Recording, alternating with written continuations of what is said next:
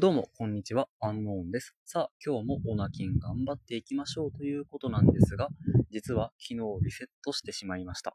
はい、記録は110日です。まあ、正直なところ、100日を超えられたのは少し自分を褒めてあげたいなっていう感じですね。やはり今までとは違って、90日を超えたあたりから、やっぱり自分が飛躍的に成長しているなっていう実感がありました。まあその反面、やっぱりそれだけやっていても油断は禁物だなっていうことを思いましたので、それについて今日はお話ししたいと思います。今日は、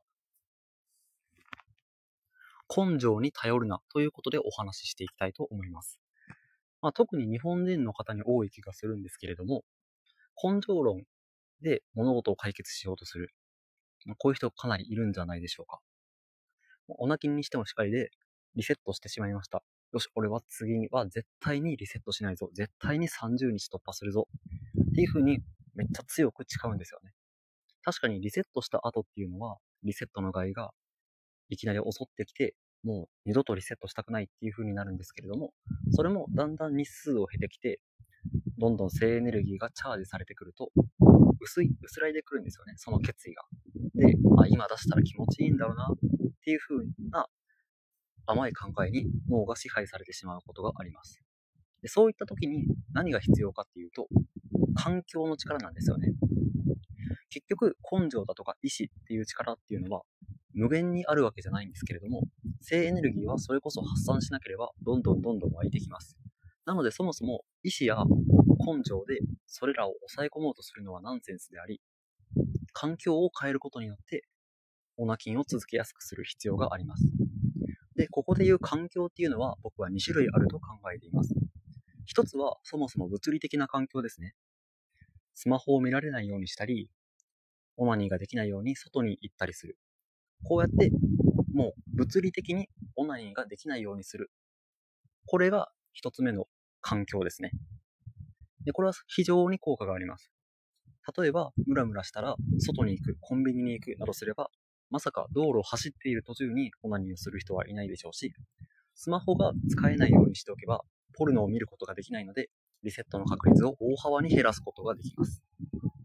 そして2つ目。2つ目というのは、心理的な環境です。精神的な環境。どういうことかというどういうことかというと、周りの人の意見を日頃から取り入れることですね。例えば、あなたの周りの人がみんなオナニーをしているような人だったらどうでしょうか？そういう人たちの考えに触れていたら、ついそっちに引っ張られてしまう。ということがあるのではないでしょうか？その点ね、まあ日本には禁欲している人っていうのはかなり少ないので、ツイッターで禁欲者、禁欲、オナキン、断捨、エロキンなどと検索してください。そうするとね、オナキンを頑張っている方がとてもたくさんいらっしゃるので、そういった方々のツイートを日々見ることによって、自分の中でのオナキンへの意識がどんどん変わってきます。これが二つ目の環境ですね。